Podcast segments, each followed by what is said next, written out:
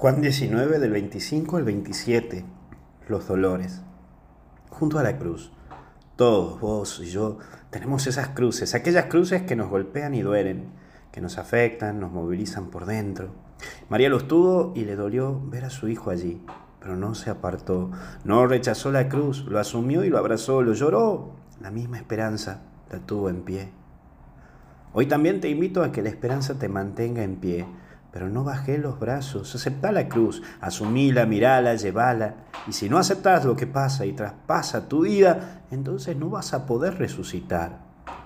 Pero también está esta figura de cerca, el discípulo. Saber que como iglesia nunca estamos solos, sí, nunca estamos solos. Y esto nos lleva a ver que tu vida en los momentos duros tenemos que estar juntos, debemos estar juntos. La iglesia hoy debe trabajar de estar juntos, cercanamente hacia aquellos que más sufren y llevan la cruz. Esta tarea es tuya y es mía.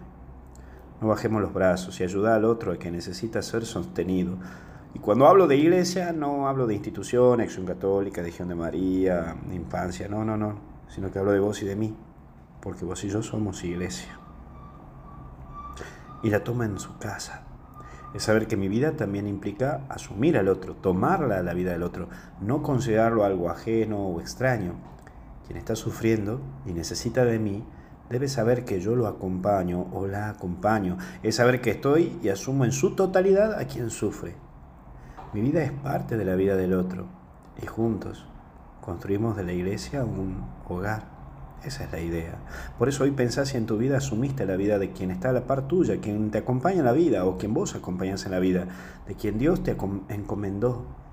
Hacete cargo de aquellos de quien Dios te pone en la par y caminar junto a la cruz del otro, con la esperanza que habita en vos.